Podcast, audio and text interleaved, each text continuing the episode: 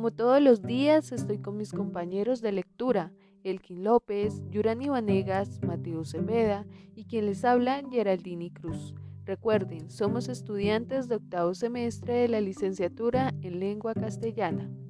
Hoy tenemos un nuevo tema. Vamos a conversar sobre un ilustrador taiwanés y escritor de libros ilustrados muy popular por estos días, Jimmy Liao. Él nació el 15 de noviembre de 1958. Se graduó de la Universidad de Cultura China, en la que se especializó en arte. Jimmy trabajó en una empresa de publicidad durante 12 años y luego trabajó como ilustrador para periódicos y revistas. En 1998, sus libros ilustrados Secretos en el Bosque y Un pez con una sonrisa se publicaron en Taiwán. Estos dos obtuvieron varios premios y fueron considerados como los mejores libros para niños en varios periódicos taiwaneses. Por eso, hoy les voy a hablar sobre un pez y una sonrisa. Primero les leeré esta historia.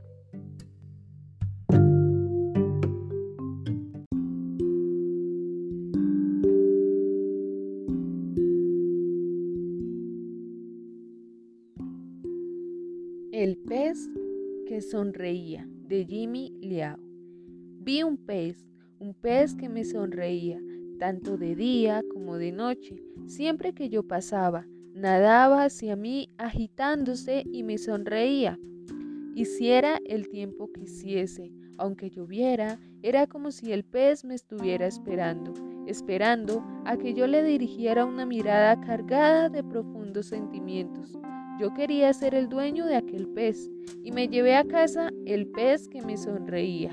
Mientras le hablaba, el pez meneaba la cola y me sonreía. Por la noche, mientras yo miraba la televisión, el pez soltaba unas burbujas de aburrimiento y me sonreía. A la hora del baño, permanecía afectuosa a mi lado y me sonreía. Siempre estaba risueña, me gustaba ese pez. Tenía un pez fiel como un perro, mimosa como un gato y amante como una esposa. Le di un besito a mi pez. Buenas noches. Creo que mi pez y yo nos fuimos quedando dormidos. Vi a un pez, mi pez, que emitía una luz verde y flotaba en medio de la habitación. Flotaba grácilmente en el aire y no me precipité tras ella temeroso de perder a mi pez. Seguí a mi pez, que emitía una luz verde mientras vagaba por las calles a medianoche. ¿Estarían durmiendo todos los habitantes de la ciudad? ¿Estarían disfrutando todos de unos dulces sueños? Transcurrió un buen rato sin que apareciera en el cielo la luna, que había olvidado su compromiso con las estrellas. Me entraron ganas de ponerme a practicar un baile que conocía de mi juventud y sin darme cuenta empecé a dar algunos pasos. En un bosque perfecto para jugar al escondite, a donde iría a esconderse mi amiga. El rocío del amanecer me empapaba los pantalones. ¿Qué cúmulo de raros y preciosos insectos habría aún en el prado?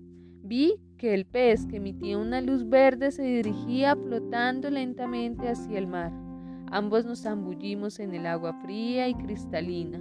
Mi pez y yo jugamos alegremente en el océano. Espalda, mariposa, brasa, crawl, al azar. Ah, y también estilo perrito. Yo mismo parecía un pez nadando libre de acá para allá en el mar.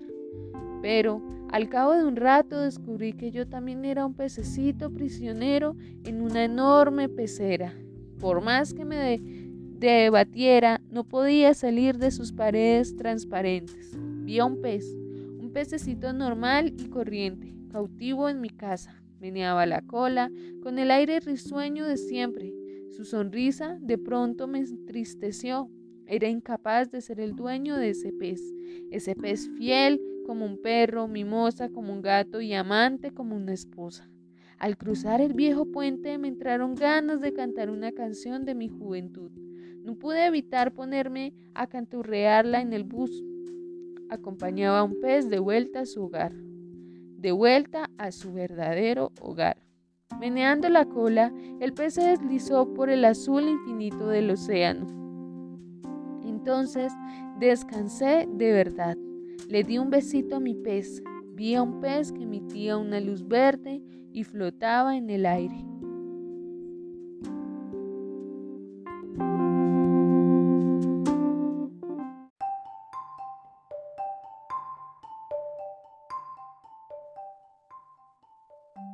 Esta historia se basa en un pez, un pez muy sonriente y especial, mimoso, y que llega a cada uno de nuestros corazones.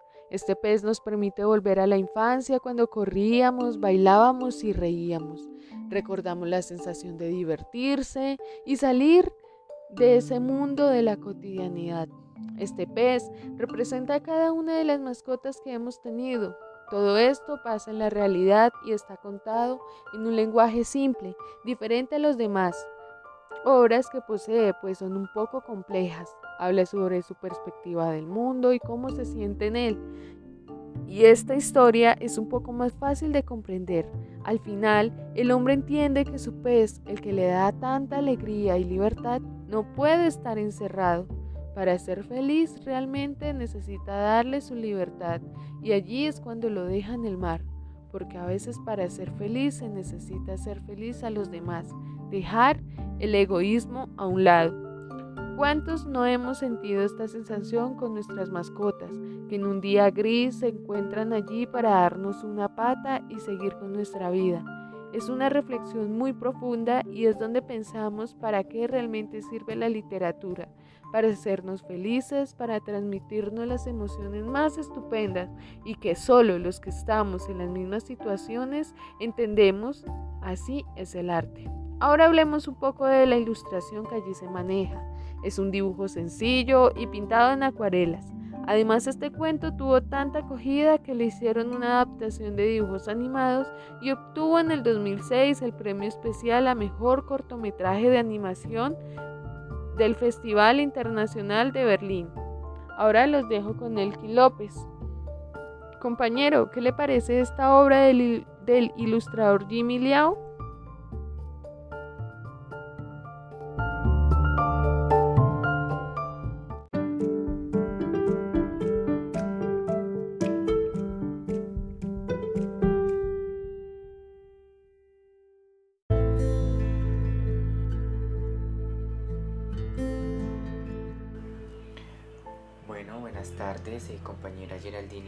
Otros dos compañeros. Bueno, respondiendo a la pregunta que ella me hace, pienso que este libro es muy importante, puesto que como ella nos dice, eh, ha ganado unos premios. También eh, fue llevado al cortometraje. Bueno, entonces, desde la publicación en 1998 de sus dos primeros libros, Secretos en el bosque pez que sonreía, Jimmy Liao ha revolucionado las normas del álbum ilustrado. En sus obras descubrimos la cara oculta del mundo, el silencio, la angustia, la soledad y la nostalgia. Liao da una voz a un mundo íntimo, a emociones difíciles de expresar, con un tono poético y existencial. Bueno, podemos encontrar que desde el 2008 encontramos eh, el sonido de los colores, también desencuentros, hermosa soledad, secretos en el bosque, en el 2010 eh, la noche estrechada, esconderse en un rincón del mundo, el pez que sonreía, en el 2012 encontramos Soy feliz, no me preocupo, No soy perfecta, antología de ilustraciones. En el 2013 encontramos Abrazos, Gracias conejito por una tarde maravillosa, Dame un abrazo.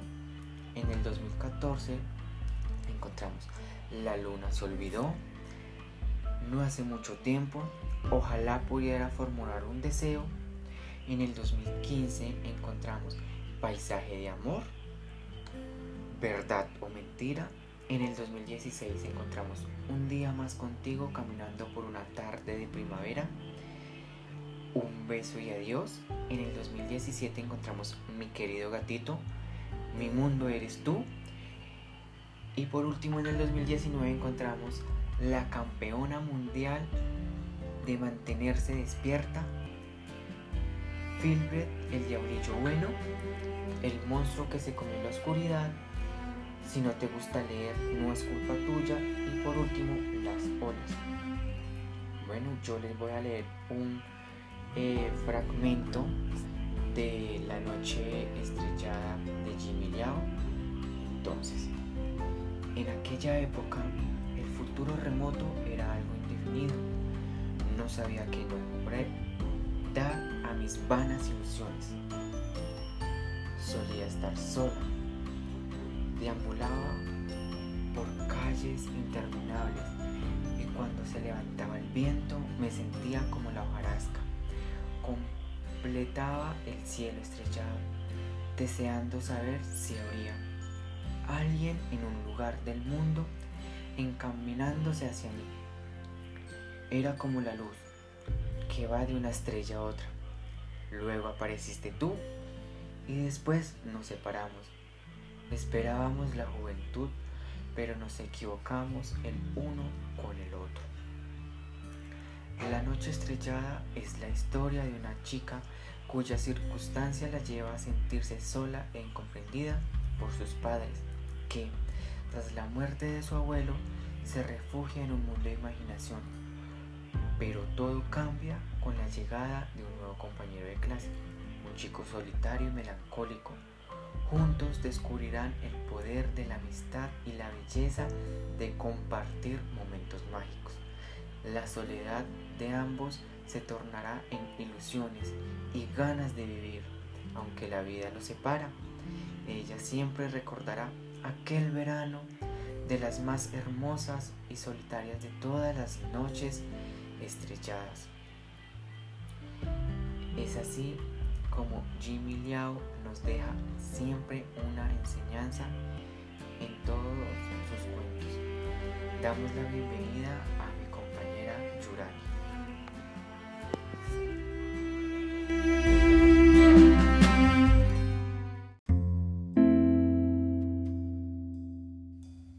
Tenemos un lugar donde acudimos a refugiarnos cuando necesitamos huir del día a día cambiar de perspectiva o tratar de digerir las contradicciones del mundo.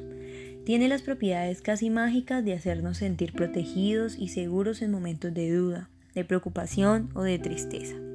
Es un lugar distinto para cada uno de nosotros y no siempre se trata de un lugar físico. Esconderse en un rincón del mundo es importante para cada uno. A continuación, un hermoso fragmento de Esconderse en un rincón del mundo.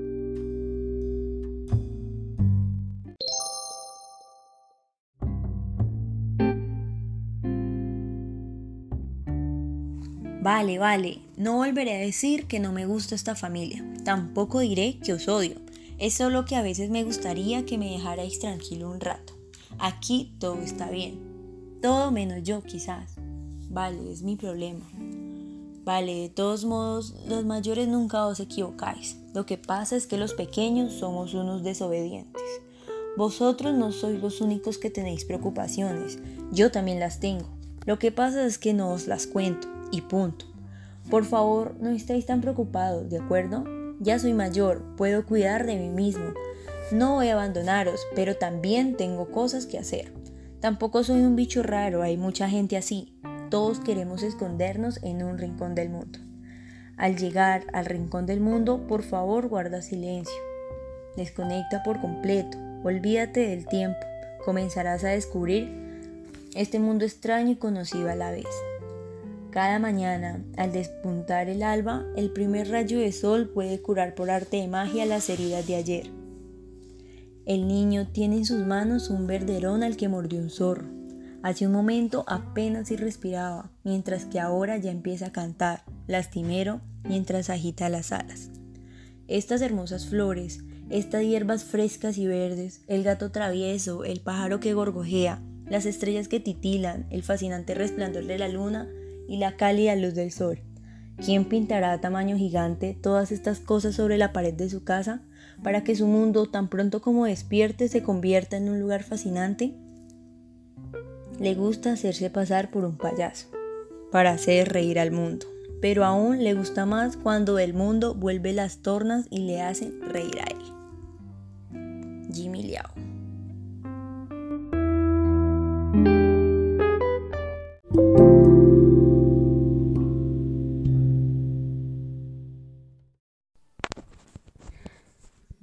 muchas gracias a mis compañeros por estos datos tan importantes sobre la vida y obra de Jimmy Liao. Continuamos con este podcast Populares de la Literatura Infantil. Ahora les traigo una sorpresa, nada más y nada menos que Jimmy Liao. Hace un tiempo que se encuentra por Colombia y pues nos permitió hacerle una corta entrevista. Hola Jimmy, bienvenido. Hola, muy buenas tardes. Para mí es realmente un placer estar acá con ustedes. Debo agradecer de antemano al programa Populares de la Literatura Infantil por la invitación y por la creación de este espacio de intervención. Bueno, ahora empecemos por el principio. ¿Cómo empezó a ilustrar? Y qué significó para usted a nivel personal.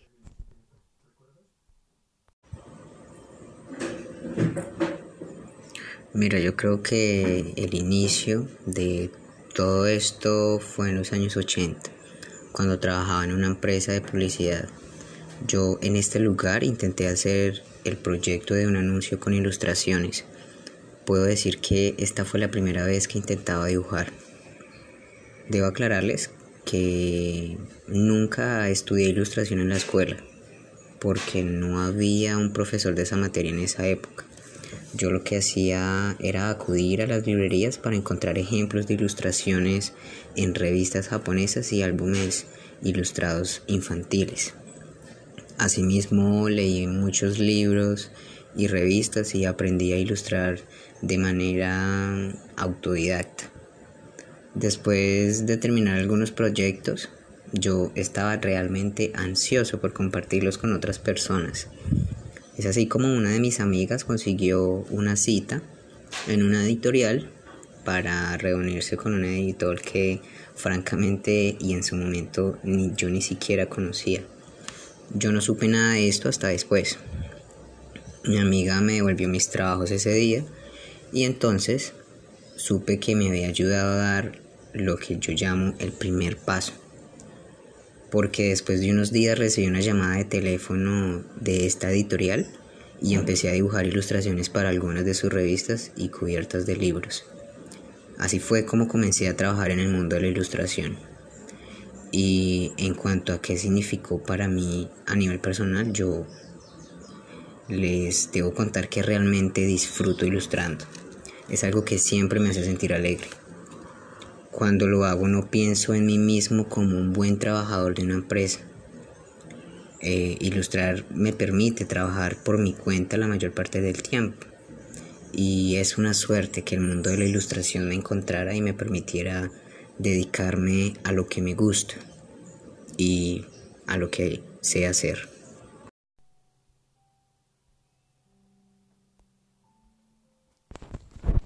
¿Qué grado de influencia ha tenido en su trabajo de ilustrador el hecho de haber trabajado antes en publicidad? Yo pienso que mi experiencia en el campo de la publicidad me ha ayudado a cumplir los plazos y lo más importante, he aprendido a tener en cuenta la reacción de la gente que ve mis ilustraciones. Estas dos cosas me han ayudado considerablemente a reflexionar sobre mi trabajo y también a encontrar un modo razonable de expresar las historias que hay en mi cabeza. ¿Qué pasos dio para haber publicado su primer libro? ¿Envió su trabajo a algún editor?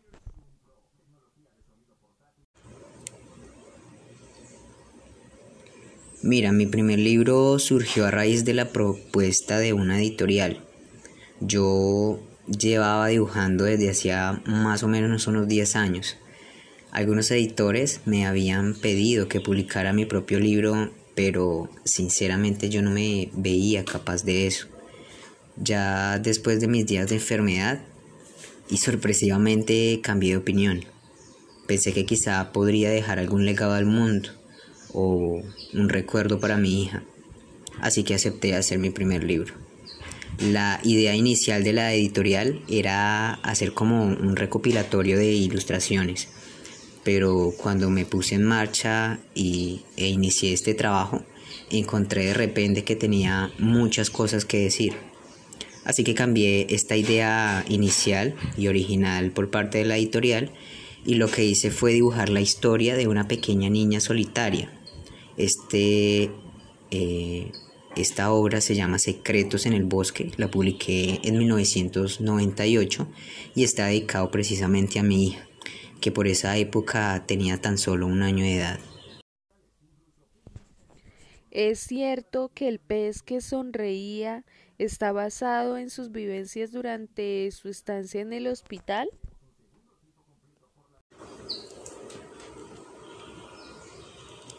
Sí, pero en ese momento en que lo estaba ilustrando no era consciente de ello. Yo había elaborado la historia previamente en mi cabeza y pasaron los años hasta que me di cuenta, un día me di cuenta sin querer de que yo era el pez, que estaba encerrado en un acuario y era observado por la gente a través del cristal. Era como mi propia experiencia en el área del aislamiento del hospital, porque allí mi familia y mis amigos lo único que podían hacer era saludarme con la mano desde lejos, al otro lado del vidrio de la ventana. Desencuentros 2006 y El sonido de los colores 2001 fueron los álbumes que le dieron a conocer. ¿Cómo vivió ese fenómeno? ¿Cómo lleva la fama que tiene desde ese momento? Bueno, debo admitir que me llevó bastante tiempo acostumbrarme, incluso hoy en día me cuesta un poco. Así que me inventé la historia de Mr. Wynn para desahogar un poco mi ansiedad. Este, esta obra trata sobre un empresario afortunado que lo tenía todo. Dinero, una mujer muy guapa y unos niños estupendos. Era tan afortunado que le salieron alas y la gente lo envidiaba y le observaba. Él tenía de todo, pero no era dueño de sí mismo. Esta historia era como mi válvula de escape para sobrellevar el cambio y pues aunque muchos lectores conocen a Jimmy Liao, poca gente puede reconocerme por la calle. Todavía puedo salir por ahí y llevar una vida común y corriente, pero aún hoy me cuesta ver mi nombre y mi fotografía en el periódico. Eso, a pesar de que muchos de mis lectores conocen mi trabajo gracias a los medios de comunicación. Su libro, La Piedra Azul 2006, fue el primero que vimos traducido al castellano. ¿Sabe cómo le descubrieron en Latinoamérica y en España?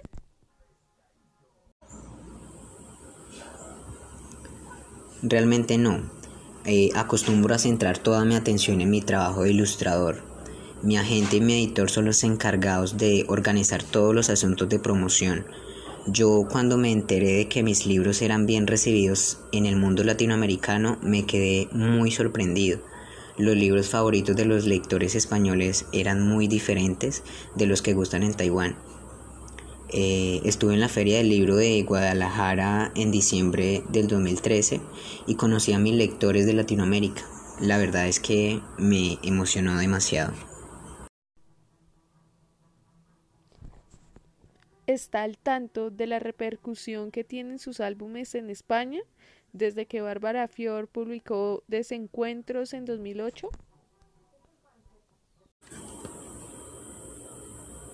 Bueno, la verdad es que agradezco mucho a la editorial Bárbara Fiore por publicar mis libros en España.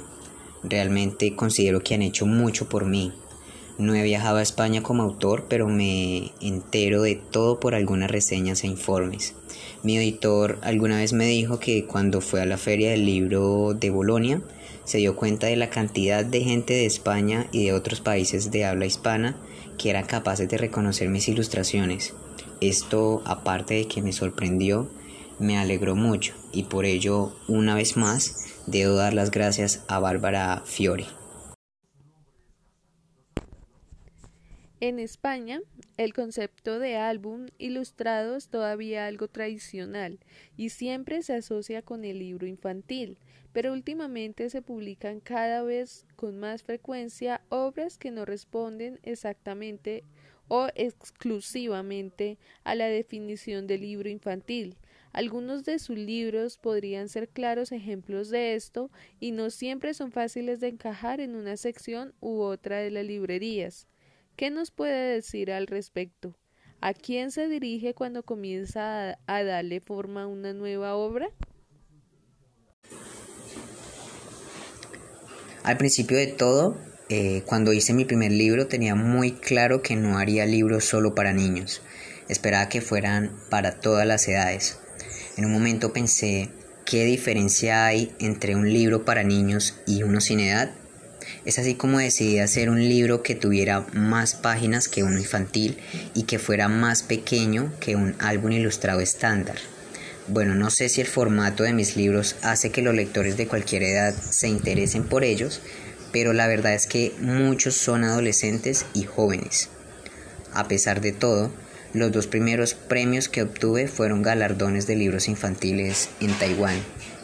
Y pues Nunca pienso en mis potenciales lectores cuando trabajo. Puede que tenga una vaga idea, pero tampoco me preocupo demasiado por las características tradicionales de los libros infantiles. Mis libros son para todas las edades. Sus álbumes suelen ser bastante alegres y las escenas urbanas están llenas de vida y color. Se corresponde esta imagen con Taipei, la ciudad donde vivió su infancia y adolescencia.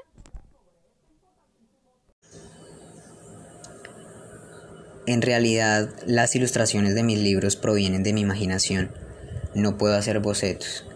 Y a veces incluyo paisajes urbanos de Taipei o Taiwán en mis ilustraciones, pero no se corresponden exactamente con la realidad, no las hago tal cual. Por ejemplo, la estructura de la estación de metro en desencuentros procede de la estación de Beitou del metro de Taipei, pero la parte de la calle y el invierno nevado no son de allí, sino que vienen únicamente de, mi mente. ¿Qué tipo de límites en cuanto a temática y estilo se imponen a la hora de ilustrar para niños?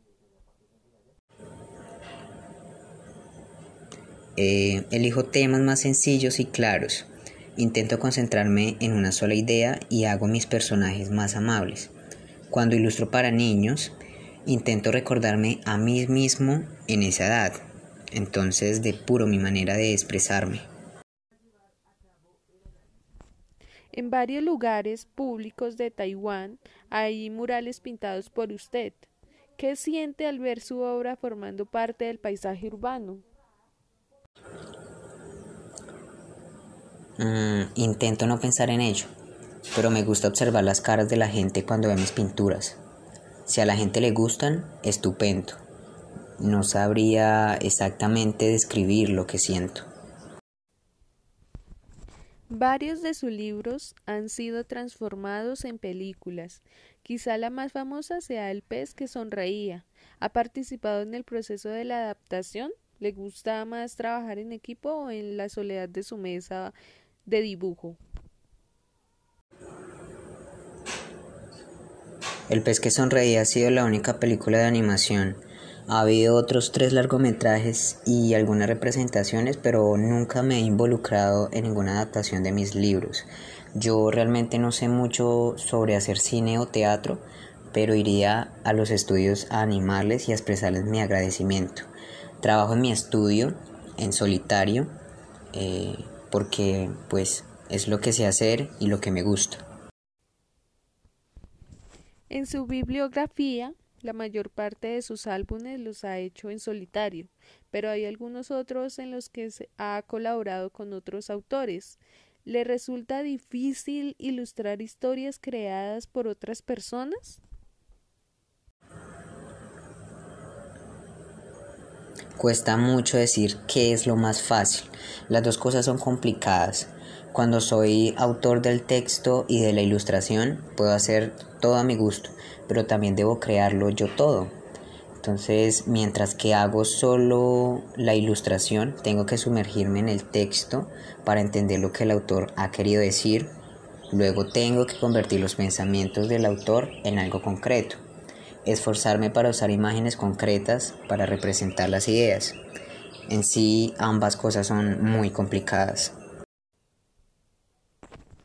En estas colaboraciones, el tono de sus ilustraciones, aunque la marca personal es claramente reconocible, es ligeramente diferente al de las obras que escribe usted mismo, como si se tratara de dos estilos diferentes. ¿Tiene una manera de dibujar específica cuando ilustra para otros diferente de la de sus propios dibujos? Mira que mucha gente me pregunta lo mismo, incluso mi editor. Yo no sabría decir cómo o por qué, simplemente sucede. Quizás la razón es que cuando trabajo en el texto de otro, intento reflejar lo que hay escrito, mientras que cuando hago mis propios libros, normalmente no termino el texto antes que las ilustraciones. Suelo crear primero las imágenes en mi cabeza y luego organizo estas ilustraciones para ver la relación entre ellas hasta que consigo armar una historia. Eh, así que como puedes ver, mis libros normalmente provienen de un tono emocional, más no de una historia lineal. Esta quizá sea la mayor diferencia que encuentro. Usted lleva unos 15 años ilustrando y tiene una importante carrera a sus espaldas, aunque también un gran futuro por delante. ¿Qué consejo le daría a los ilustradores que están empezando, a aquellos que aún no han comenzado a publicar? Bueno, para ser un ilustrador, un autor o un artista en general, primero necesitas saber cuál es tu talento. Debes saber la diferencia entre lo que quieres y lo que puedes alcanzar. Mm, por ejemplo, si alguien quiere dedicarse a hacer ilustraciones profesionalmente, no como un hobby, debe saber si tiene talento para ello. Luego debe ponerse a hacerlo sin pensar demasiado y hacerlo todos los días una y otra vez. Es necesario perseverar en el trabajo. A veces la gente piensa demasiado y hace muy poco. Yo lo único que puedo asegurar es que la práctica es la clave para ser un artista. Por último, díganos qué ilustradores han influido más en su obra. Bueno, son demasiados como para nombrarlos. Cuando comencé a ilustrar leía muchas revistas para ver las ilustraciones de otros. Luego leí un montón de álbumes ilustrados y durante los últimos 10 años he estado tomando como referencia las obras de arte. También y muy a menudo voy a museos, a teatros y cines. Realmente pienso que cualquier tipo de arte puede influir en mi trabajo.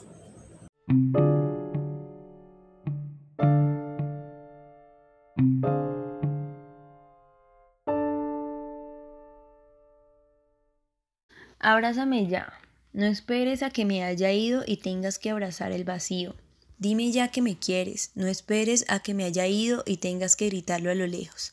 Ya, ya, ya.